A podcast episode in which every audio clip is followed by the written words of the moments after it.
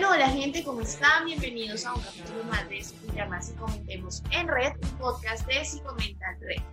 Yo soy Daniela Campo, parte del equipo de Psicomental Red, y bueno, hoy les traemos un nuevo capítulo que tiene un tema bastante interesante que no hemos tocado en ninguno de nuestros podcasts anteriores, es un tema nuevo, y pues vamos a hablar con nuestros compañeros, a saludarlos para empezar con este podcast. Entonces, empecemos por la señorita Jimena Girón. Hola, hola. Hola, Dani, ¿cómo estás? ¿Cómo estás? están las personas que nos están escuchando? Creo que ya se me hacía extraño hacer esto, creo que hace mucho que no, no participaba en un podcast, ya se me estaba olvidando que cómo era hacer esto. Por eso hay que participar siempre, por eso, porque si no, se olvida. Ay, bueno, sin indirectas, por favor, gracias. Ay, acá es bullying desde que empezamos.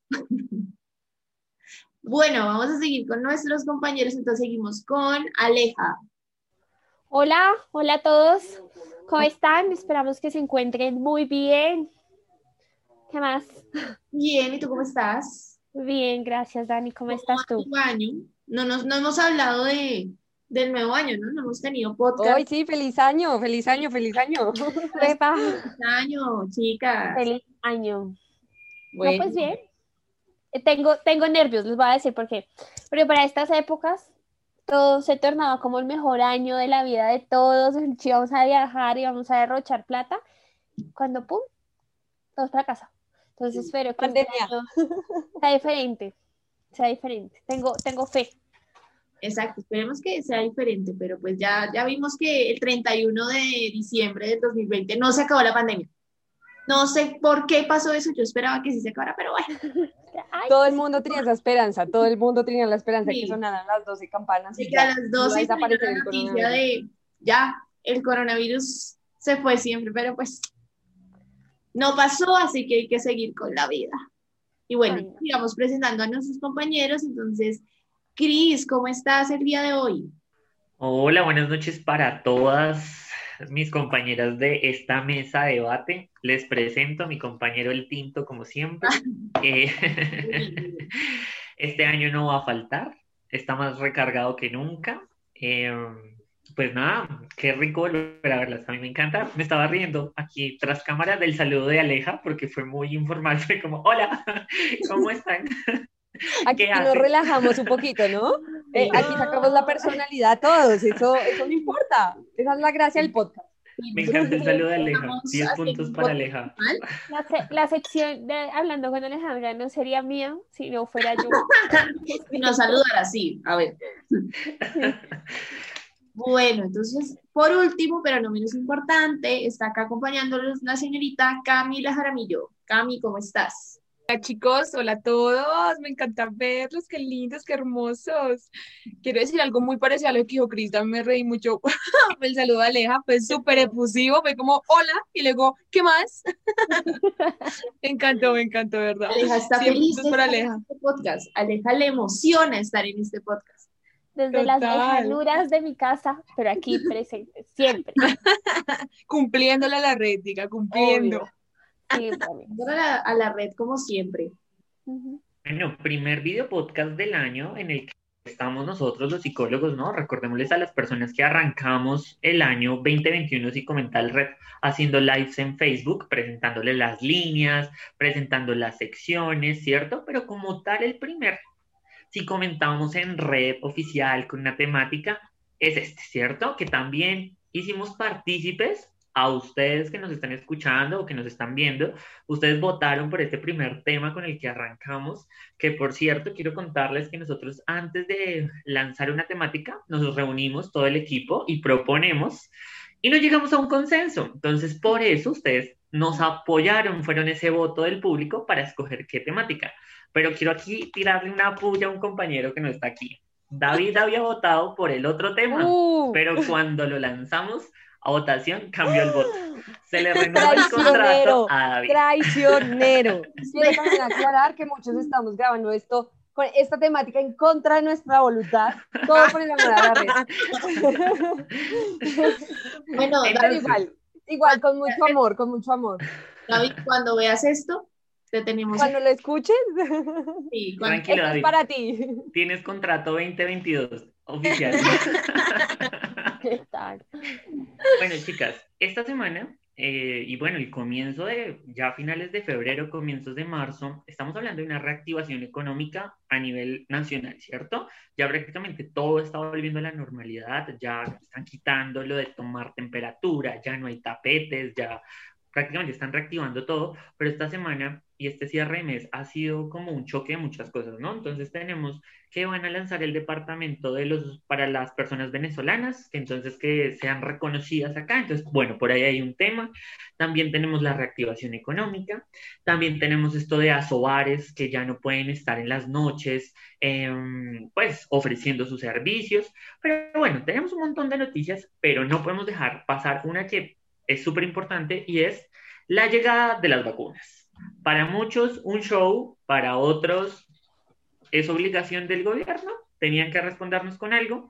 Para otros, ¿qué fue lo que llegó? Tan solo el 0,0%. Entonces, es una disputa de muchas cosas. Entonces, pregunta rápida, rompehielo, antes de arrancar con nuestro tema del día de hoy es, ¿usted se coloca la vacuna, sí o no? ¿Y cuál fue su postura cuando llegaron las vacunas. ¿Usted cómo lo interpretó? ¿Como un show? ¿Como es deber del Estado? ¿Cuál fue esa opinión cuando usted vio llegar ese avión amarillo y sale esa cajita con la bandera de Colombia? ¿Cuál fue su posición?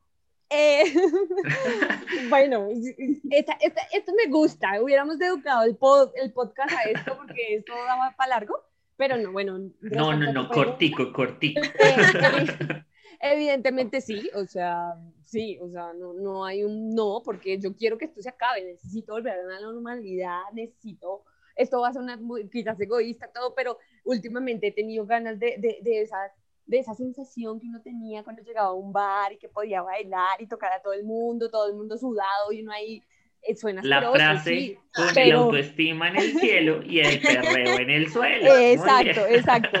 Claro, o sea, eso por más profesionales que seamos, lo que sea, igual hace falta, ¿no? Entonces, bueno, ¿no? Y por eso y por muchas cosas, ¿no? No, no queremos aquí sonar ni egoístas ni, ni simples, no. O sea, es algo que en general, ¿no? Entonces, evidentemente sí, yo sí me la pondría, pues me la voy a poner, aunque a nosotros nos toca por allá como en el 2027, pero sí. Eso uno de los segundos, sí, evidentemente siento que, que fue un show demasiado exagerado, o sea, como que, eh, claro, es importante, no vamos a decir que no, pero ya, o sea, con que lo hubieran pasado, listo, llegaron las vacunas, ya, pero es que hicieron un show y cuando las vacunas llegaron, no recuerdo bien si fue como, como a Cincelejo o algo así, no, no, no estoy segura la verdad de la ciudad. O sea, mostraron como el camioncito que llevaba 600 vacunas, 600 vacunas, estamos hablando de 600 vacunas, ¿qué es eso? Nada. Eh, y, claro, el camioncito con las vacunas y un montón de camionetas, de motos, de, de tanques del ejército, y uno dice como, no exageremos, o sea, tampoco, tampoco exageremos a ese nivel. Escuchaba, leía en un meme inclusive que decía como, no, entonces cuando traigan mil o mil vacunas van a traer a los Avengers para que cubran esto. Y es verdad, o sea, tampoco, creo que exageraron un poquito con la llegada, que es necesario y que claro, tenemos la fortuna pues de tenerlas, pero pues también tenemos que ser conscientes que somos millones de personas, que pues eso no alcanza para muchas, pero para las que alcanza, que por ejemplo son los médicos de primera línea, que es muy importante y hay que celebrar eso, ¿no? Pero, tampoco hacerle tanto show. Gracias, Gil. yo, les voy a contar algo y, y yo caí en eso. bueno, les respondo a la pregunta, que si me la pondría, sí me la pondría. Eh, eso por un lado. Lo segundo, cuando llegaron las vacunas, hubo un fenómeno muy raro, yo no sé por qué no salió en noticias, estoy esperando ahí la noticia. Si ustedes se dan cuenta, el carro que traía las vacunas, ah, no mentira, como, el, el, como tal, el contenedor que traía las vacunas tenía un número de cuatro cifras. Ese día, casualmente, yo iba a recargar mi tarjeta del SITP porque yo monto bus. Cuando de repente entro a, al baloto y había mucha gente y yo, ¿qué pasó? No está cumpliendo Diomedes Díaz, ¿qué pasa? No entiendo cuando efectivamente venga, la gente estaba haciendo el número de la vacuna. Y la del baloto colapsada decía, vean, ya no sale más por ninguna lotería, pues no se los puedo hacer. Y la gente, no, no puede ser, va a caer. A mí una prima me llamó y me dijo que iba a caer. Pues vean, yo me lo creí. Yo dije, marica, ¿qué tal esta sea la oportunidad de ganarme algo? Y puso el sueldo de Psicomental Red Eye. No, ¿saben qué fue lo peor de todo? Que bueno, yo dije, ay, me voy a quedar callada. Entonces, yo tenía que ir a otra parte y cerca a esa parte había otro baloto. Me fui muy disimuladamente y yo, hágame un favor, hágame este número. Entonces me dice, ay, ¿qué será ese número? Y yo, "Mm, ni idea, pero hágamelo. Me dijo, pero no sale por ninguna lotería. Yo le dije, por donde le salga. Cuando salió por la eh, paisita noche, una cosa así. Oiga, era el último que había, el último. Yo dije, Dios mío, esto es para mí. Dios me mandó una señal. Dios me mandó una señal. Entonces llamé a mi mamá. Le dije, mamá, imagínate que este número va a salir. Mi mamá puso a correr acá todo el mundo. Recorrió media localidad para hacer el berraco chance. No encontramos dónde, pero yo lo tenía. Entonces mi mamá, bueno, si se ganan 6 millones y apostó 2 mil, ¿qué vamos a hacer con esa plata? Yo, No, pero, pero malas negociantes ustedes, porque es que cuando se hace La tanta cantidad de cantidad gente. sale, y sale el mismo número, les toca como a dos mil pesos. Porque No, pues yo no sé, pero yo puse 2 mil. Ah, yo no, puse no 2.000. hubieran ganado nada, ni siquiera hubieran No, recuperado. sí, lo que mi tía me hizo la cuenta, salían 6 millones 32 mil pesos. Ya estaban No. repartidos sin hacer, la- sin hacer, sin haber ganado, pero ya estaban repartidos acá en la casa. O sea, aparte de eso, Ah. Por como, porque como buen colombiano, uno cuenta con la plata cuando no la tiene, pero no da cuenta. Colombianadas, colombianadas. Sí, Esto queda para una colombianada. No, qué, qué vergüenza, vean. Yo llamé a mi novio y le dije, Juan, eh, eh, hazte en un lugar donde nadie te escuche. Mira, vas a hacer este chance. Alejandro, tú eres una boleta que te vas a poner a hacer eso. No sé qué yo. Mira, si te ganas esa plata, nos vamos de viaje. Pues bueno, nunca salió el número, pero quería contarles. No creo que esto ya deja todo. Gracias o por sea, el estudio de caso que vamos a empezar de aquí en adelante con Alejandra. Muchas gracias. Vamos a analizar, vamos a. la histeria colectiva. Sí, queremos decir, sí, totalmente, total. reflejado la histeria colectiva. Ay, Pero sí, vamos a empezar un proceso terapéutico con Aleja. Eh, no se preocupen por eso, nosotros ya nos dimos cuenta que aquí hay un problema, entonces vamos a iniciar. No, no queremos que se preocupen. Si en las próximas semanas no escuchan a Aleja en un podcast, ya saben por qué es.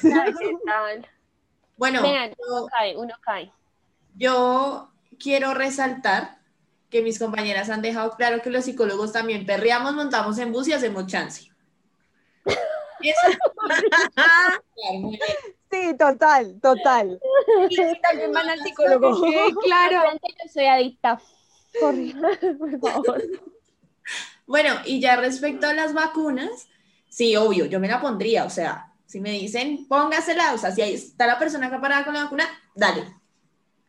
Aplícame esa vaina porque yo ya no quiero más pandemia. Evidentemente hay que ser conscientes de que después de que nos apliquen la vacuna, pues no todo va a volver a la normalidad. Muy seguramente nos va a tocar volver a usar tapabocas y eso. Entonces, eh, respecto al show, sí, para mí fue un show muy grande. O sea, literal, eran lo que dice Jiménez, 600 vacunas y todos, todos los, los del gobierno se rotaban la cajita de las vacunas, cada uno con su respectiva foto. Entonces uno dice como, ay, o sea, sí es importante, es un hecho totalmente importante, pero, a ver, dejen el show, llegaron las vacunas y el presidente se fue a cada una de las de los municipios y, y de las ciudades a entregar pues la vacuna al mismo y no. Creo que hay cosas también que importan en el país que solo entregar vacunas. Y hasta ahí lo voy a dejar. Creo que yo quiero agregar algo ahí. Y es que creo que igual en muchos países cuando una persona se aplica la vacuna le dan ciertos días como de descanso, ¿no? Precisamente para que la vacuna haga, pues haga efecto, para ver si la persona tiene alguna reacción. Y aquí era muy chistoso porque el presidente ahí aplicándole la vacuna a la enfermera, que fue la primera, y fue como, muchas gracias, siga trabajando. Y entonces como, a ver, volvemos, eh, sí, no estamos haciendo las cosas como debería ser, pobre enfermera con su brazo ahí Exacto. recién pinchado y tener que seguir trabajando, pero pues eso, eso también es chistoso, ¿no? Eso No, hace parte todo- del show. Y todo el show que le hicieron a la enfermera, o sea, perfecto que la vacunaron de primera, súper chévere, pero en las noticias tres días seguidos, la biografía de la enfermera, la enfermera nació en tal parte y por eso, y uno, ok, llámese la vida a la señora, no hay nada más, no hay más muertos por COVID, no hay masacres, no hay feminicidios, no, no hay algo importante que me quieras decir, aparte de las vacunas, entonces también eso fue un poquito grande el show. ¿Y vieron la, la- los titulares de los medios internacionales? De verdad, Sí. nosotros como que Golpeados por todo lado. la risa de, de los otros No. países, qué vergüenza. Yo toda, no. Y decía como eh, en este país, yo no recuerdo exactamente el título de, de otros medios, pero era algo así como, llegan las vacunas a Colombia, el país de los narcotraficantes, y cosas Sí, así. yo, tampoco. "Ay, Ok. qué oso". Eh, bueno, continuemos porque si no esto va para largo. Pero es que viene la intervención, viene la inter- nuestra psicóloga en salud, ella viene en defensa de este departamento de salud, a ver qué va a decir. Bueno, respondiendo, obviamente la primera pregunta es si aplicará la vacuna o no. Claramente me la aplicaría, o sea, y claro, y queda claro que por ser trabajador de la salud es obligatorio. Entonces, así no lo tuviera, si de pronto sí mi yo inconsciente pensara en no aplicársela, evidentemente, claramente, pues tocaría. Yo personalmente sí me la aplicaría porque, o sea, hay que aclarar algo, ¿no? Creo que todos tenemos claro. La vacuna no, previ- no previene el hecho que uno se infecte de COVID, ¿sí? La vacuna lo que hace es que el, el pico de contagio que uno, el pico de transmisión que uno tiene por contagio sea nulo, ¿sí? Sea muy bajo. Entonces, si uno tiene el virus, uno no es transmisor de ese virus. Y aparte de todo, uno lo que va a hacer es que los síntomas van a bajar, ¿sí? No, o sea, si yo tengo la vacuna, la inmunización, la segunda y la tercera, pues claramente si yo me enfermo, me voy a contagiar de COVID, claro, todos vamos a contagiarnos de COVID, eso es algo lógico y lo tenemos que tener claro, pero lo que va a hacer es que si yo me contagio de COVID, por segunda, no mentiras, yo me contagio de COVID, entonces obviamente, No voy. Sí, confesémonos No acá para todos, tuve COVID, es cierto, pero ya estoy bien, tranquilos. Entonces, si me contagio, Ella se aisló, ella se cuidó, total, es responsable, antes de que digan, ay, no, esa niña está en un... po-". No, no, no, ella se... No. Quiero contarles que el primer, pues uno ya medio conoce los síntomas de la gente que, pues que uno llama, hace seguimientos, no sé qué. Claramente, cuando el primer día que tuve el síntoma de dolor de garganta, que es un dolor de garganta completamente diferente al que uno siente cuando, no sé, uno se serenó, el típico comentario de la mamá, el sereno, oye, el- ese dolor de garganta fue completamente diferente y desde ahí yo tapabocas 100% en la casa, todo el tiempo. Entonces, obviamente, si me contagio de nuevo por COVID, yo, mis síntomas no llegaría a UCI, por ejemplo. Entonces, eso hace que los síntomas bajen. Y uno ya, o sea, uno pasa ese virus como una gripa. Entonces, claramente, sí me vacunaría.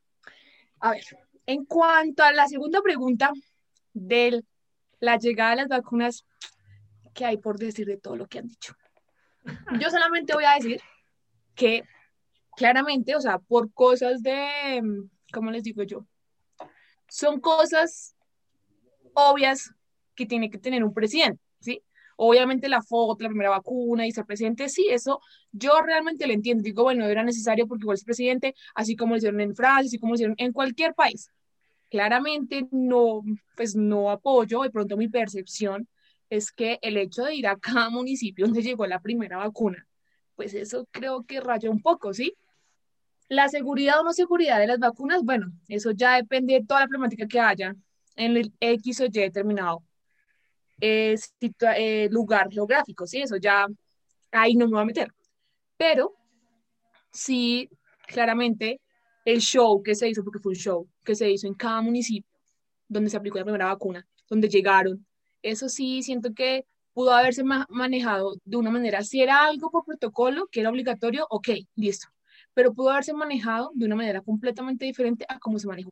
Y lo que dice Aleja, éramos el reír, o sea, incluso en Latinoamérica, fuimos el último país que llegaron las vacunas a Latinoamérica y según la OMS estamos catalogados como uno de los mejores países en Latinoamérica que ha manejado el COVID. Todo lo, todo el, todo lo de la cuarentena, y la, la cuarentena estricta, el aislamiento y todo eso. Ah, es que, exacto, hay que, hay, hay- hay que hacer la corrección, ¿no? O sea, lo que fue aislamiento y cuarentenas estrictas, o sea, 2020, Colombia fue uno de los mejores países. Eso sí es verdad. Sí. O sea, como en aislar a la gente y demás.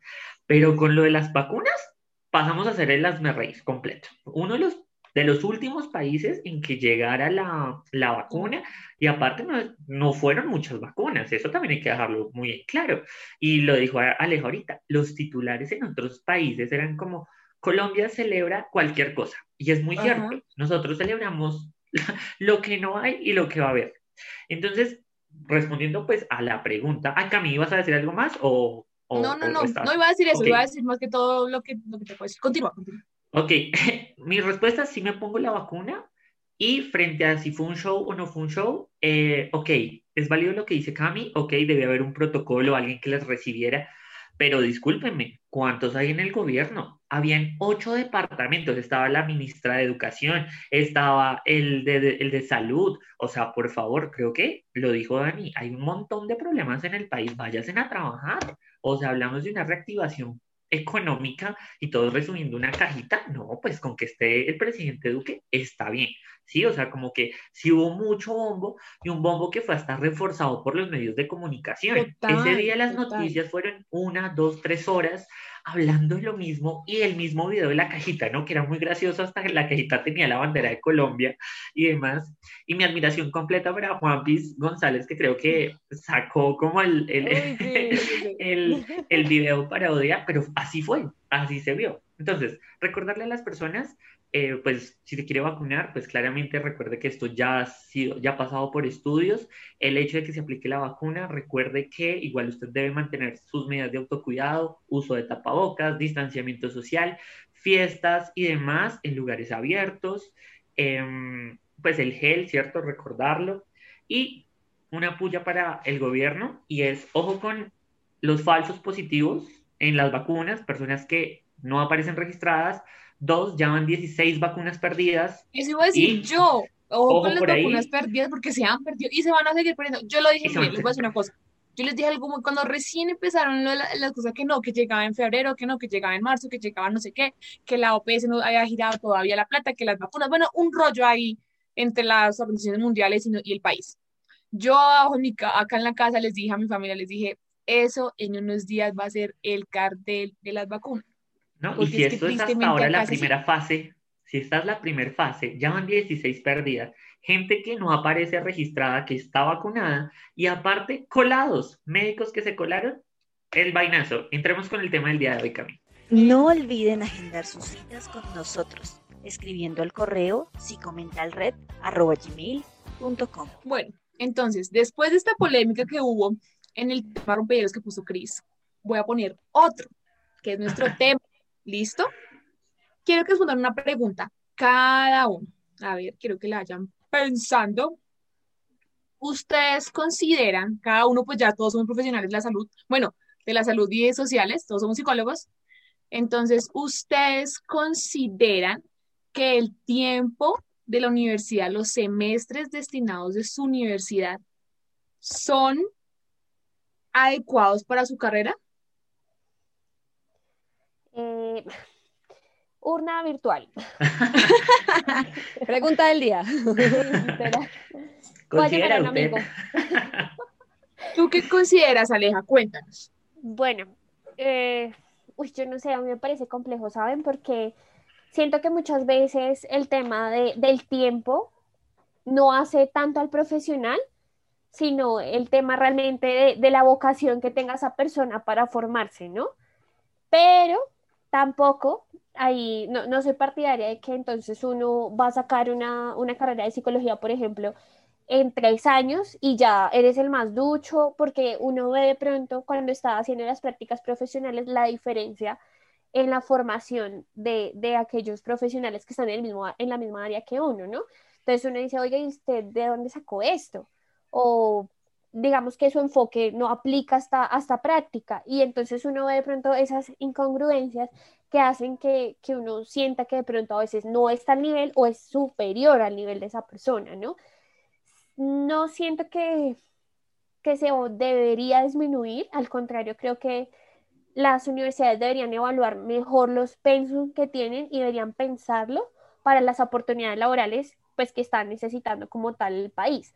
Pero disminuirlo me parece un poquito complejo, aunque también soy partidaria de algo que, que hablábamos en estos días, y es que uno ve en la universidad muchas materias de relleno que podría invertir en materias que realmente eh, le servirían durante el pensum a lo que uno se quiere dedicar y que sí sería tiempo válido. Pero pues esa sería mi respuesta de, forma parcial.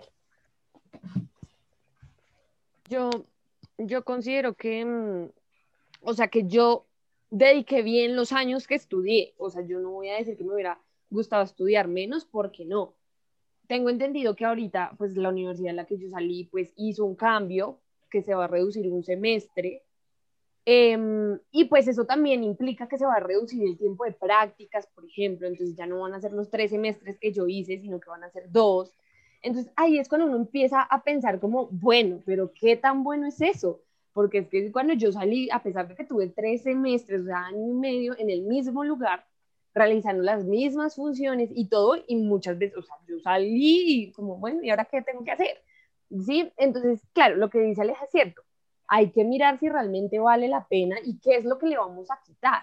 Porque es que si le quitamos, en este ejemplo que les estoy dando, les quitamos práctica, pero dejamos las mismas materias de relleno que no sirven para nada, entonces, ¿qué es lo que estamos haciendo? Si realmente estamos formando profesionales con los que tienen que estar formados, eso por un lado. Por, lo, por el otro, que claro, si se reduce, también te da tiempo de dedicarte a la especialización o la maestría, que ya es algo que realmente te rige a lo que tú quieres, porque es que a uno en la universidad, en el pregrado, le dan un barrido de todo, porque es que eso le dan de todo. Entonces creo que eso también tiene sus pros y sus contras, pero en mi caso yo quedé contenta con los cinco años que hice y creo que si lo hubieran reducido, pues no, no hubiera estado tan chévere, pero pues esa es la opinión. Sí. Yo iba a agregar algo y es que, o sea, creo que, que, es complejo, ¿no? Porque uno acá, digamos que aclaramos de una vez, acá no estamos atacando a ninguna universidad porque conozco universidades que hacen eh, menos semestres porque tienen un enfoque diferente, pero sí, déjenme decirles que uno sí ve de pronto ese huequito. Y entonces ahorita uno ve, y bueno, eso es otro tema, pero lo voy a decir, uno ve las ofertas laborales y la gente ya no quiere contratar profesionales. Entonces uno dice, ¿qué hubiera sido mejor? Hacer un técnico, un tecnólogo o un cursito en inglés avanzadito con un nivel de ah, Excel avanzadito y me hubieran contratado. Y créanme que en algún punto yo dije, miércoles, me hubiera hecho esto primero y luego me hago la carrera. Me hubiera servido más. Pero pues nada, se los dejo. Es un debate, sé que es complejo y sé que hay muchas posiciones, pero hay que decirlo. Yo tengo que dejarlos me gustó mucho compartir con ustedes. Es un tema complejo, pero pues amigos, los dejo. Nos vemos en mi sección todos los viernes. Les mando un abrazo. Aleja, Aleja, chao pues. Besos. Chao, Aleja. Aleja vino y prendió la hoguera y se fue. Así hace. Chao, me voy. Me gusta ver el mundo arder, pero no arder con él. Me voy a tomar el vaso de agua, adiós. Chao, Aleja. Chao, Aleja. Bueno, yo iba a decirte, Cami, como las reinas, ¿me repites la pregunta? Es que la verdad, sí creo que todos se fueron de una vez como, no, no, no pueden disminuir yo, pero esa pregunta fue si el tiempo que han estudiado les ha parecido acorde a su carrera. Esa fue la pregunta. Cami, pues no sé, o sea, Perdón, volviendo a la pregunta, volviendo a la pregunta. Regañe, no, si me va a regañar, no me pegue, o sea. Es que bueno, entonces ya aquí acabamos el tema. No, no, no, Sí, pero o sea, también bueno, muchas gracias por vernos. Es que yo me confundí porque, o sea, vi que todos empezamos como a lanzar los temas que son válidos y van con tu pregunta, pero dije, ¿cuál era la pregunta exacta?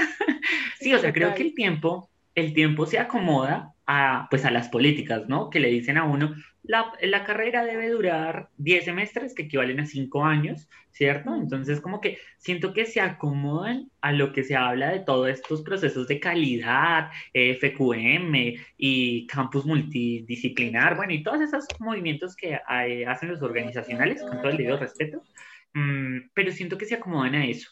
Pero si tú me preguntas por profesionalismo, eh, ética profesional, eh, formación y demás, mm, no sé, hay que seguir estudiando, diría yo. Hay que seguirse formando.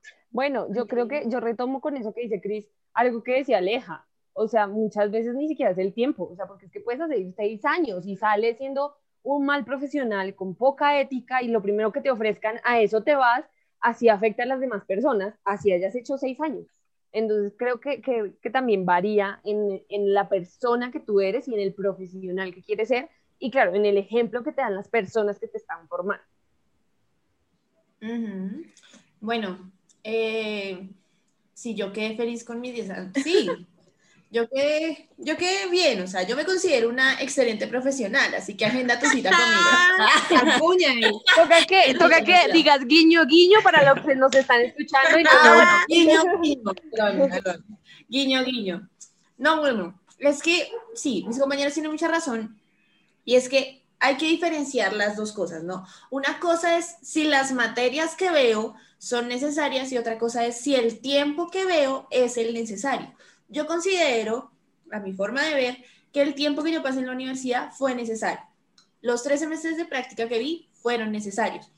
Ya como decía Aleja, eh, si digamos quitamos materias de relleno y le metemos materias más importantes para que el pénsul disminuya, no sé qué tan bueno sea eso, porque digamos, en mi caso, en los tres últimos semestres, se- lo que yo veía era prácticas, tesis y materias de, de relleno.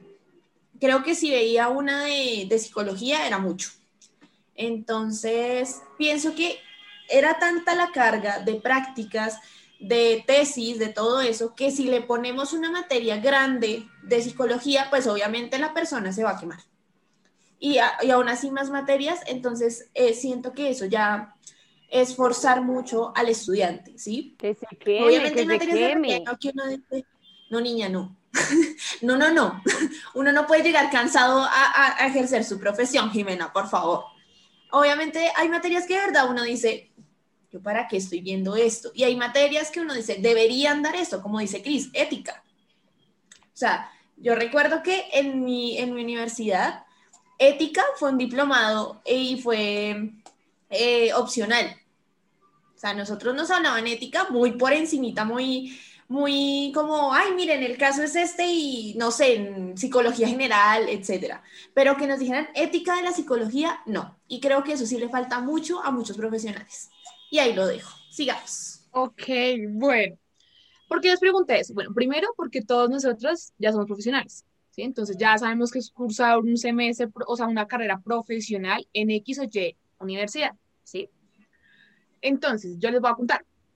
Yo sinceramente creo que si se colocan las materias adecuadas, sí se podría reducir el semestre, ¿sí? Pueda que no se reduzca a seis semestres, claramente pues todos sabemos, por lo menos nuestra carrera de psicología, claramente es muy complicado que la reduzcan dos, tres semestres, es muy complicado, o sea, por todo lo que tenemos que ver.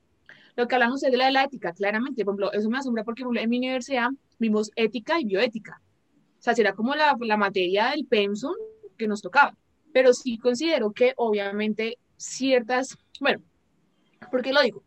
Porque yo, bueno, yo estuve, antes de graduarme de esta universidad, estuve en otra universidad haciendo lo mismo, y en esa universidad sí, o sea, considero que es muy buena, es un nombre demasiado bueno, muy catalogada a nivel nacional, pero sí considero que como en psicología, porque yo estudié psicología en esa universidad, sí considero que hay muchas materias que deberían sobrar, porque al semestre solamente se ven dos, tres de psicología, lentamente. Entonces sí considero que si se reestructura, obviamente la- depende de la universidad, el enfoque, eso es lo normal, ¿sí? Pero lo- eso lo hemos normalizado nosotros porque es el sistema educativo del, del país, punto. ¿Por qué les cuento todo esto? Porque el Ministerio de Educación, junto con varias asociaciones de universitarios, ¿sí? Y eh, eh, carreras profesionales de universidades públicas y privadas, están mirando, están haciendo una investigación de cómo, a raíz de todo este problema de la pandemia y todo esto, están mirando cómo modificar el sistema de educación en Colombia. Entonces, ¿a qué viene eso? Hay, hay carreras que están viendo que se puedan reducir semestres. No que se vea como un técnico, pero sí que se vean materias que vayan enfocadas a la oferta laboral que está en ese momento en el país, ¿sí? Por ejemplo, entonces, ahí decía, carreras como carreras administrativas, contables, algunas ingeniería, que son de 10 semestres que se pueden acortar, ¿sí? Claramente eso depende de la universidad y todo, y el estudio que hagan. Pero por ahora lo que son materias de salud y sociales están como ahí, o sea, están como todavía sus 10 semestres, ¿sí? Lo que decía Jiménez, claramente pues la universidad de ustedes de pronto ha, ha disminuido un semestre, pues eso ya depende de la universidad. Pero es una nueva medida que está implantando, está investigando para ver si la implantan aquí en, aquí en Colombia, por eso, por todo el problema de pandemia, porque han visto que las ofertas laborales en este momento pues son ya, han cambiado por completo. Entonces creo que eso, por eso traje como a colación este tema. Entonces, Camila debe haber de- dicho, solté la bomba de educación. Ahorita hablábamos de la bomba de salud y todos sus problemas, ahora nos metió en la bomba de la educación. Total. Yo les dije, ya que discutimos en la en este de la vacuna, ahora vamos con otro tema que también es interesante. Sí, completamente de acuerdo, además, porque lo dices tú y lo mencionabas, y es, aquí hay muchas cosas desde donde verlo, ¿no? Porque si lo vemos por una parte laboral, en estos días los índices de desempleo están altísimos, entonces, ¿qué es lo que están buscando hoy en día las empresas? ¿Cierto? ¿Qué están buscando? ¿Técnicos o profesionales? ¿Cierto? Eso es una cosa. Si lo miramos por el aspecto de los pensums académicos, también tenemos que reconocer que las universidades con esto de la pandemia, los estudiantes disminuyeron. Los estudiantes aplazaron semestre. No todo el mundo está estudiando. Entonces, aquí empezamos a verlo, no sé, parte económica, parte laboral, parte desde la universidad. Y es que sí, esto está afectando a todo el mundo. Pero también hay otro lado desde verlo, y es muy desde donde yo me paro, y es ¿de qué nos sirve disminuir los semestres de cierta carrera si saco 30 psicólogos este semestre, porque ya terminan, y luego saco otros 30 y no tienen dónde trabajar? Ya tengo 60 personas y una vacante de una persona que no se va a ir. Y si se va, ya no son 60, sino son 59. ¿Sí? Ahí está también el problema. ¿Qué estamos haciendo? Porque de nada nos sirve sacar profesional, profesional, profesional, porque eso es como el bachillerato. Entonces el colegio es como, véanlo, como por pisos. Entonces el colegio es un piso, la universidad es otro piso, pero yo sigo sacando gente y no hay empresas, no hay ofertas laborales. Entonces el Hay una problema demanda. Solo se Exacto. oferta, se oferta, se oferta, pero no hay demanda. Entonces te dejo para que no sigas hilando, pero ya, va- ya saben por dónde va mi postura. Ok, ok. Bueno, entonces, bueno, de eso les explico por ese lado, porque es una iniciativa que están implantando, a ver si la implantan o no la implantan. Sí. Entonces, ustedes ya viendo como por el enfoque ya de la oferta laboral, ¿ustedes consideran que eso puede beneficiar o no beneficiar de pronto al, al profesional que salga, independientemente de la carrera que sea, sea una ingeniería, lo que sea? ¿Ustedes qué consideran? Hmm, Pues depende de la calidad de la educación, ¿sí? Porque si van a ser 10 semestres malos y lo van a disminuir a 8 malos, pues no estamos haciendo nada, ¿sí?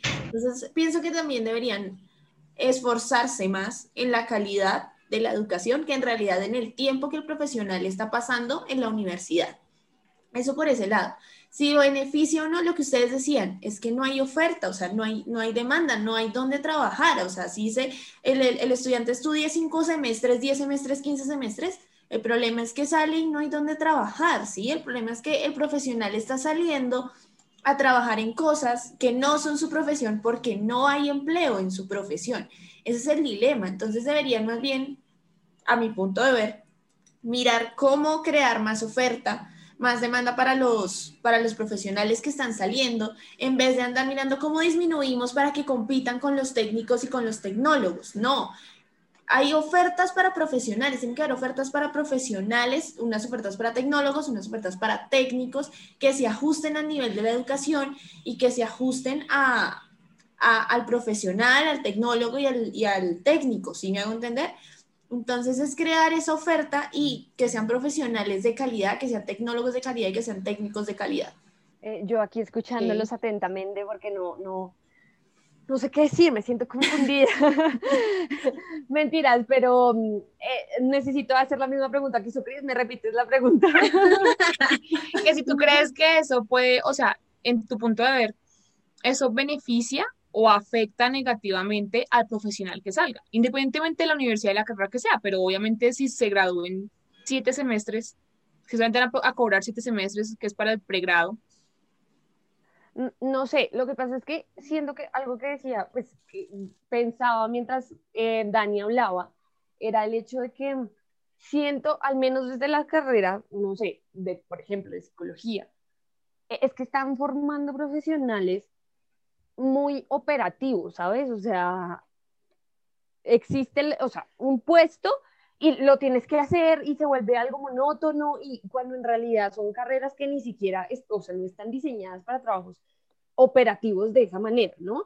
Entonces siento que ese también es el dilema, que se están formando para eso que muchas veces pasa lo contrario, que la universidad lo forma desde el lado humanista, desde el lado eh, em, social, por ejemplo, desde el lado de preocuparte por el otro, desde el lado, y sales a un lugar donde es totalmente operativo, donde no te enseñaron a hacer eso porque sí te enseñaron a enfocarte desde ese lado, de entender a la persona, lo digo desde la carrera de psicología, ¿no?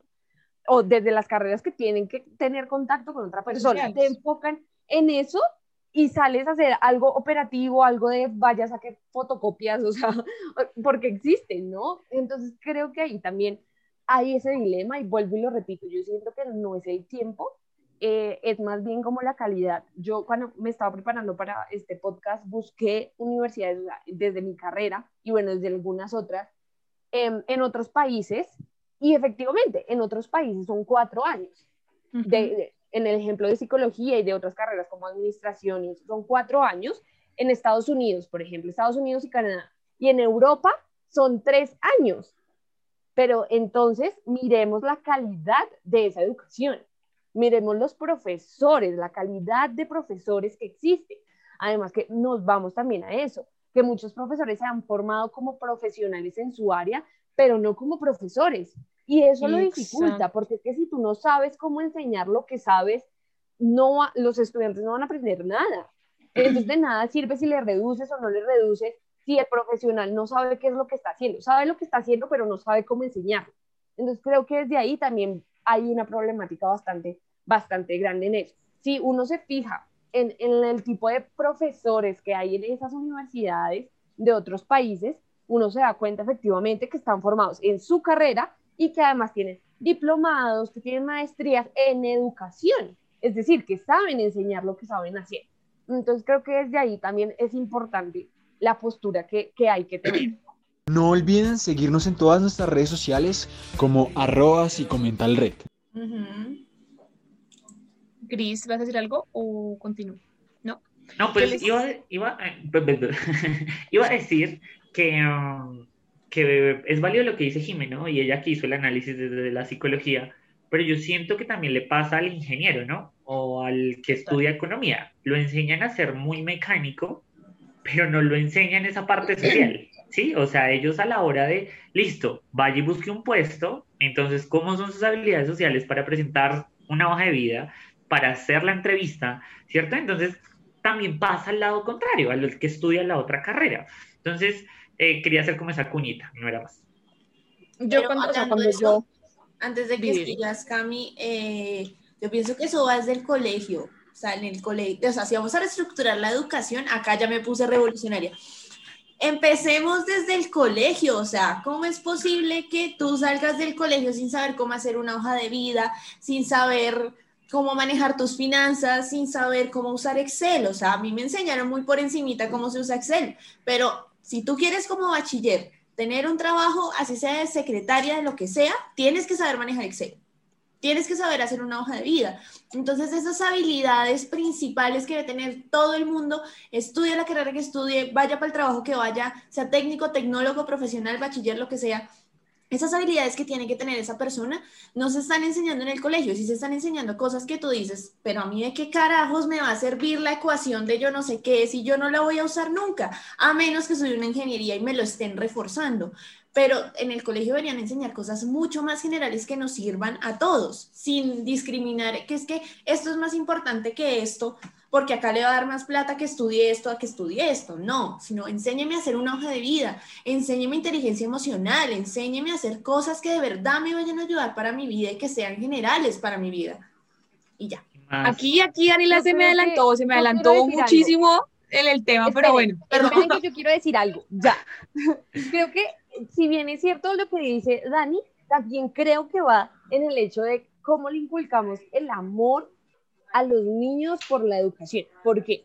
Porque miren, yo les voy a decir, los motivamos? o sea, sí, exacto, por eso. Porque yo me acuerdo que en el colegio, en muchas clases de, por ejemplo, de informática, a mí me enseñaban cosas de Excel, pero es que uno no le prestaba atención. ¿Sí? En ética, por ejemplo, en ética y, religión o ética y valores, o valores.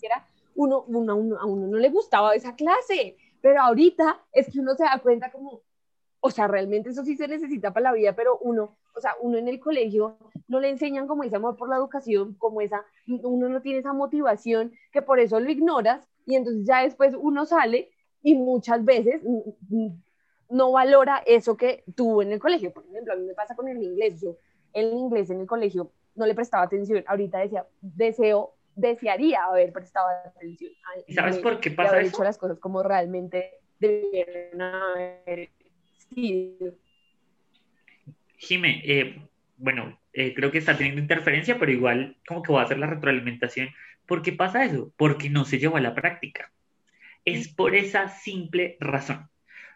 Un ejemplo, si hiciéramos lo que dice Dani de cambiar todo el sistema educativo y decir, ok, lo que te enseño lo pones en práctica. Un ejemplo, ¿por qué al estudiante, no sé, al del décimo y once, que hace esto de gestión laboral, bueno, o servicio social, desde ahí le enseñamos que él puede empezar a ganar dinero y que él debe responderle a un jefe, ¿cierto? Ya empieza a exponerse en manera progresiva a lo que va a ser el contexto laboral. Entonces, desde ahí, desde esa práctica, que es muy válido, porque el daño viene de más atrás, eso sí es muy cierto, y toda la vida, yo creo que nadie nos lo va a negar, eh, eso viene de atrás, pero entonces sí hay que hilar muy fino al momento de ahorita comenzó la reducción de tiempo, listo, les pasa lo mismo que en el colegio. Podemos disminuir clases, podemos meterle 10 clases, pero si no lo están llevando a la práctica, es que ahí es donde está el puente roto. Yo te puedo formar en 10 materias, inglés, español, ética y todo, pero ¿qué es lo que están buscando el contexto laboral? ¿Por cómo es posible que un psicólogo, un licenciado, un coordinador de convivencia, coordinador académico, esté ganando menos sin, sin, llegar a, decir que otro trabajo, sí, exactamente, que un trabajo no merezca su sueldo, pero digamos un técnico esté ganando 1.800.000 y un profesor 1.200.000, ¿cierto? Sin llegar a de pronto entrar a mirar, pero es que hay que evaluar también lo que tú vales, ¿no? O sea, tu formación, tú te has venido formando. Entonces, listo, ok, que sea diferente el sueldo, pero entonces, ¿qué es lo que están buscando los puestos de trabajo? La operación nada técnico, entonces, ¿para si están pidiendo solo técnico, ¿para qué le estoy formando en social? ¿Cierto? Entonces, si están buscando en social, ¿para qué los formo en técnico? Siento que hay una desconexión de lo que quieren lograr la parte académica con la parte laboral. Exacto. Entonces, que por ejemplo, cuando yo vi la, o sea, la noticia y cuando la escuché, yo dije como, lo primero que se vino a la mente, uno fue los costos de los semestres. ¿sí? Yo dije, como las universidades claramente sabemos que ganan, o sea, que las universidades privadas, tanto públicas también, ganan por muchas cosas, por el estudiantado, por la, la, parte de investigación, ¿sí? Reciben muchas cosas. Yo dije, bueno, uno, el costo aumentará, disminuirá, porque posiblemente una carrera de psicología en tal universidad que cuesta el semestre, no, sé, 9 millones, que, que cobren solamente 4 o 5 semestres, pues no sé qué ganancia haya. Una es. Dos, se me vino a la mente y dije, y entonces cuando uno busca trabajo y dice un psicólogo con tres años de experiencia en tal cosa y uno dice como va a ganar dos millones, uno recién graduado, uno dice como experiencia de dos años, ¿en dónde? o sea, yo decía, si salen peladitos, si uno, si ustedes se graduaron súper jóvenes, de 22, 23 años, que salgan de 20, de 19, dime la oferta laboral, ¿cómo les va a pedir a alguien de 19 que tenga experiencia de tres años, no sé, en clínica, por ejemplo?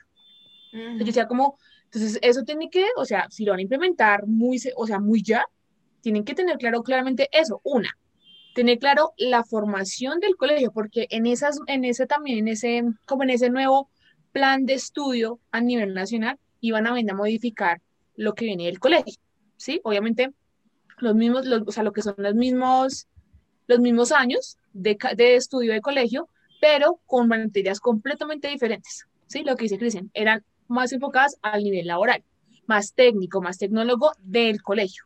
Entonces, donde yo me pongo a pensar y digo, bueno, los forman en eso, salen jóvenes y la parte laboral, ¿dónde queda? O sea, ¿dónde va a quedar esa experiencia? ¿Dónde va a quedar? Nada, ahí va a quedar. Entonces, claro, la gente, supongamos que en el colegio salen de 17 años con un técnico, listo, perfecto. Y se van a trabajar con un técnico de 17 años. Ni siquiera van a contratar porque no son mayores de edad. O sea, ni siquiera por eso es que empiezan, pueden contratarlos. Sí, o sea, son como muchas cosas que yo digo, ok, me parece bien que se reevalúe el proceso de aprendizaje del país, claro, está perfecto, y eso es lo que se hace mucho tiempo. Pero eso en cuanto a, allá lo comparado de la parte laboral, creo que está lejos, lejos, lejos. No, y es que también es que desde el colegio, a mí eso me parece terrible, desde el colegio que nos empiecen a preparar ya para ir, o sea, las fases, lo que decía Cris, del colegio para la universidad, de la universidad para el trabajo. Eso a mí me parece terrible, o sea, lo que decía, hay cosas más importantes que eso. Y si nos van a preparar para eso, pues prepárenos bien, enséñenos a hacer una hoja de vida, enséñenos a manejar esto, lo otro y todo eso. Además, la calidad de los profesores, con todo el respeto que se merecen los profesores, pero pues que a ti te vayan a, te vayan a enseñar ética y que la profesora esté más preocupada por si estás maquillada, por si tienes las uñas pintadas, que por en realidad enseñarte ética. Entonces, la calidad de los profesores también es terrible. Entonces, están con esa, con esa modificación de materias y, y el pensum de las universidades. O sea, lo que están haciendo es como, bueno, hay que sacar al profesional rápido, rápido, rápido. Pero ¿dónde está la calidad? ¿Dónde me garantizas tú como universidad, como colegio, que esa persona que va a salir va a, sal- va a salir siendo un profesional ético, un profesional que tenga las habilidades que debe tener un profesional? ¿Sí? Porque nosotros hemos, lo he visto yo, hay profesionales que ni siquiera la ortografía, ¿sí? O sea, es, es de tener en cuenta que hay habilidades que se usan más en una carrera que en otra. Entonces, yo no sé sumar, digamos, pero digamos en psicología no lo va a necesitar tanto como en, en ingeniería, pero yo debería saber sumar porque es algo que lo voy a usar para otros aspectos de mi vida, ¿sí? Entonces son cosas que, ¿cuál, ¿dónde queda la calidad de las bases del colegio y dónde está quedando la calidad de lo que nos están enseñando para salir a trabajar en las universidades? Es muy cierto, es muy cierto, chicos. Entonces, una es, dos, bueno, ya hablamos de las universidades, hablamos de los colegios, hablamos del tipo de formación académica que recibimos, pero también tenía pensado hablar en cuanto a los técnicos. O sea, si bien los técnicos, el proceso de, técnico, de tecnólogo, o sea, yo siento, para mi percepción, es que aquí en Colombia está mal, ¿cómo les digo? Aquí en Colombia está mal diseñado o se utiliza de, mal, de manera negativa el técnico como se utiliza en otros, en otros países. ¿Sí? O sea, aquí el técnico, ¿cómo les explico? Aquí el técnico es, un, es un, una fase académica que se hace. ¿Sí? Ya. Pero obviamente la mayoría de gente busca la fase principal, que es la profesional. ¿Sí? Claramente es como el objetivo y creo que todos lo pensamos porque todos estamos, somos profesionales en psicología. Pero siento que si le damos de pronto un poquito más de valor a ese tipo de técnicos y tecnólogos que hay en el país, de pronto la competencia, o sea, no la competencia a nivel profesional, pueda que la formación sea parecida, pero supongamos, un técnico de turismo, ¿sí? Acá, por ejemplo, es el técnico. Y nosotros también a veces, yo también puedo caer en, esa, en, esa, en ese error y decir como, bueno, el técnico, ya, el técnico, sí, se quedó como técnico ya. Entonces, un técnico porque le pagan menos, listo, ya, está ahí pero nosotros mismos también tenemos como que llevamos a sobrevalorar el perfil de técnico y tecnólogo, ¿sí me entienden? Y créanme que en otros países el técnico y tecnólogo es, o sea, es mejor que un profesional. ¿Por qué? Eh, Por el tipo de, por el tipo de formación que recibieron. ok. Eh, bueno, no ¿Sí sé si, si, si, si logro entender este, este rompecabezas que nos armó Camila. Y es que en otros, que en otros países el técnico pues es enfocado a una temática en especial.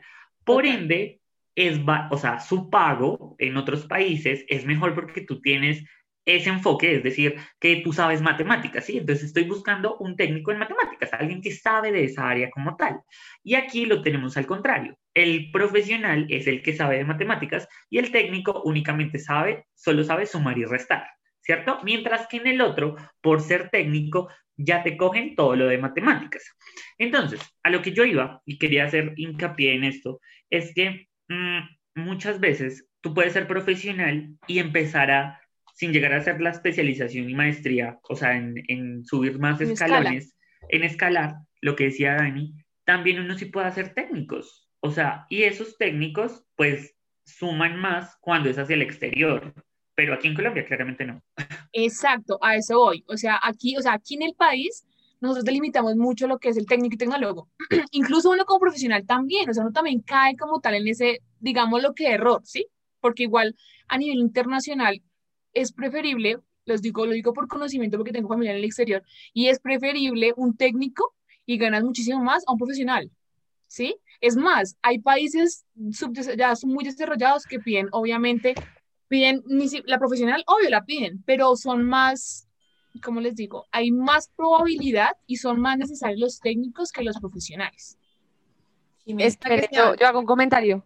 Siento que, siento que estamos enredando el podcast. o sea, siento que esta parte del técnico, o sea, hasta yo me perdí, o sea, Sí. no sé, o sea, siento que, que se fueron por otro lado, que no es como la temática del, del podcast, o sea, siento que se fueron como por otro lado, porque yo quedé como, ¿qué? ¿Cómo así? ¿Qué Jimena, están hablando? Perdón, pero es que siento que, que no. No, o es sea, válido. O sea, es lado. válido, es válido su postura en este video podcast Sí. y muy de la expresión facial lo veíamos y ese mismo embrollo que tiene ella en la cabeza en estos momentos es lo que tiene Colombia. No sabe qué hacer con la educación. No saben país. qué es qué, no saben. Es que en realidad acá no es un proceso. No importa si tú eres tecnóloga, si tú eres No. técnica, si tú eres profesional, si tú eres lo que ¿me seas. entiendes? Tú no tienes O sea, experiencia, no sirve. Él No se muevan, acá seguimos en Si Comentemos en Red, un podcast de Si Comenta el Red. Bueno, entiendo claramente la confusión de nuestra compañera Jime y es esto, ¿no? O sea, este es el dilema de lo que está pasando actualmente en la educación, ¿no? Cómo entre, eh, tratar de entender esta telaraña, pero, o sea, como que en la onda del video podcast, y Cami me corregirá, viene así, ¿no? Veníamos hablando de disminuir los semestres y ya la pregunta en la que estamos aquí debatiendo lo de los técnicos era otra categoría, ¿cierto? Era otra pregunta de ahí, ¿cierto? O sea, así lo entendí yo. Ah, bueno, listo. Sí, o sea, hemos hablado por las fases, las fases de educación del país. Ok, ya, gracias. Sí, sí, sí, era como para que el oyente también se oriente en cómo está dividido el video podcast, ¿no? Entonces arrancamos en esta idea de, bueno, ¿qué opina usted de su formación? ¿Cree que sus 10 años, perdón, sus 10 semestres le funcionaron, sus 8 o a depender? Luego hablamos de qué pasaría si hubiera una disminución del semestre y ahorita estábamos haciendo la comparación del técnico o el tecnólogo, que fue el momento en que nuestra querida compañera dijo, un momento, ustedes se me están desviando de lo que veníamos a hablar el día de hoy. Entonces, esa era otra de las categorías. Y tristemente, creo que ya viene la parte final, Cami, y es, ¿cuál es la categoría final? ¿Cuál es el tema, la pregunta con la que vamos a ir cerrando?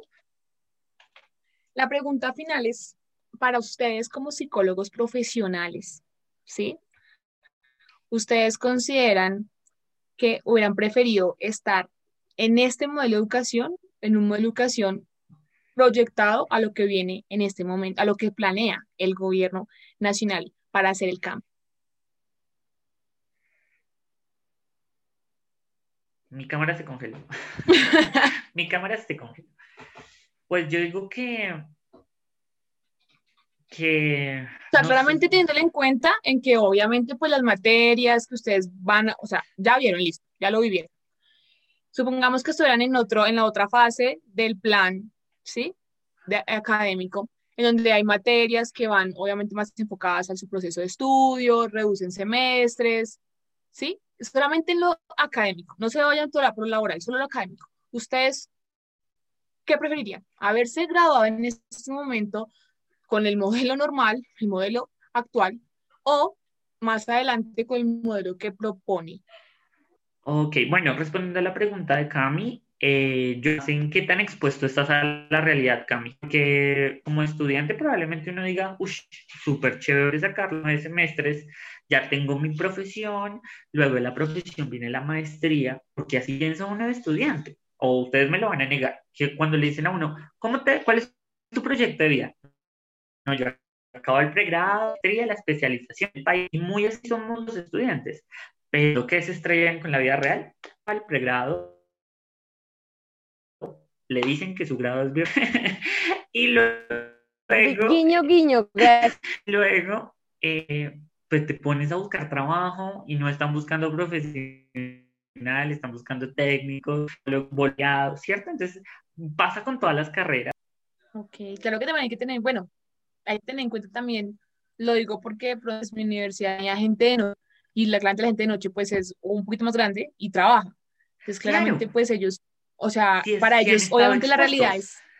es, es Exacto. completa, exacto, es completamente diferente. Ahí me estás dando la papa, eh, como el, la el puntazo y es la diferencia, ¿no? De pronto el que estaba en la mañana no trabajaba, pero el de la noche ya está expuesto y dice, ok, si estoy aquí es porque si están buscando competencias en esto o ya conoce, hay una experiencia detrás. Entonces, con eso cierro yo.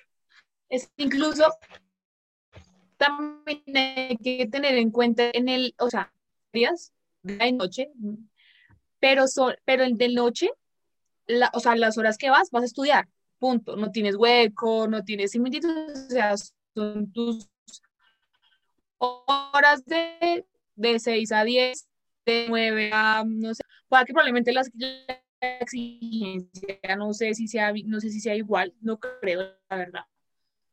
Pero es la misma carga académica, ¿sí? O sea, el nivel de pensión es la misma. Se va lógicamente a lo que se va a estudiar, tiene, tiene y los sábados en la mente, lo que dice Cris, o sea, para ellos es una realidad completamente diferente que probablemente les beneficiaría el hecho de reducir, pero para otro tipo de realidad no, ¿sí? Es como porque la situación del país es diferente. Por triste tenemos esos altibajos económicos, socioculturales que hacen que sea difícil ese cambio. Bueno, pues mm, vuelvo a lo mismo. es decir, yo creo que antes de mirar si realmente se conviene, no conviene, por lo que dicen ustedes, por el tipo de real, las realidades de las personas, por economía, por trabajo, yo sigo insistiendo que lo importante ahí es el tipo de calidad de educación que se va a brindar a las personas. Si tú me, me dices que en, cinco, en cuatro años de, me vas a dar la calidad que de pronto tenían los cinco años, perfecto. O sea, o que va inclusive a mejorar porque se tiene que hacer un esfuerzo de más, perfecto, maravilloso. Em, porque igual, o sea, seamos realistas, con los cinco años que llevamos, yo en, en mi experiencia conocí profesores y profesionales increíbles, así como conocí otros totalmente desastre que yo decía como, ¿tú qué haces aquí? ¿Por qué? No te entiendo nada, no. Sí, entonces creo que voy enfocada a eso, a la calidad realmente de lo que se va a enseñar em, y realmente mirar eso, ¿no? Que muchas veces también se enseñan cosas que uno dice como, pero es que realmente eso no, no funciona. Ok, no, yo estoy totalmente de acuerdo con Jiménez. Si tú me vas a prometer que en los nueve semestres voy a tener la misma calidad con la que salí el día de hoy, con la que considero que salí el día de hoy, sí. O sea, sí aceptaría el modelo que, que proponen ahora. Para mí lo importante acá es la calidad. Y lo que les decía, o sea, podemos ser tecnólogos, podemos ser técnicos, podemos ser profesionales, podemos tener maestría, tener doctorado. Acá lo único que importa es la experiencia. O sea, acá te contratan por experiencia. O por palanca, ¿no? O por palanca porque esa es la otra. Ah, sí, totalmente. Totalmente. Ahora más que para hacer las conclusiones de este video podcast. Hacer como, yo creo que hay que hacer un personaje, deberíamos comentar. La, la libreta Cristian, ponerle ojitos y esas cosas. Entonces, cerremos, cerremos este video podcast diciéndole a la gente que es válido que se forme, independientemente que sea un técnico, un tecnólogo, que lo haga porque usted lo quiere, pero más, más allá de que usted quiera algo, lea el contexto al que está, ¿cierto? Como que evalúe muy bien eh, ese contexto laboral, evalúe también pues que a usted le guste, pues porque sí que feo hacer algo que a uno no le gusta únicamente por la parte económica, porque hoy en día, si hablamos de economía, todas las carreras fueron golpeadas, todas las universidades fueron golpeadas. Entonces nuestra invitación a que formes en lo que usted quiera, pero vea también el impacto, expóngase a contextos laborales, pregúntele a las personas que de pronto ya pasan por estas experiencias. Eh, claramente el llamado que hacen mis compañeras a, hay que evaluar la calidad de los pensums académicos de reducción, de será que si sí se cumple o no se cumple, ¿cierto? Entonces yo creo que esas serían como las conclusiones generales. Es un llamado a, de verdad que cada vez que hablamos en un video podcast, siento que hay muchos huecos en la educación, muchos huecos en la salud, y es importante hablarlos que nos saben más de psicomental. recordarles que tenemos atención psicológica particular para cualquier niños, adolescentes, adultos mayores a través de nuestro número de WhatsApp, nuestro Instagram, nuestro Facebook o cualquier otra red social donde usted nos encuentre como arroba psicomentalred. Eh, bueno, gente, esto fue todo por el capítulo de hoy. Muchas gracias por vernos. Fue un placer para nosotros acompañarlos en lo que sea que estuvieran haciendo mientras nos vieron o nos escuchaban. Y nos vemos en un nuevo capítulo de eso que se llama Si Comentemos en We don't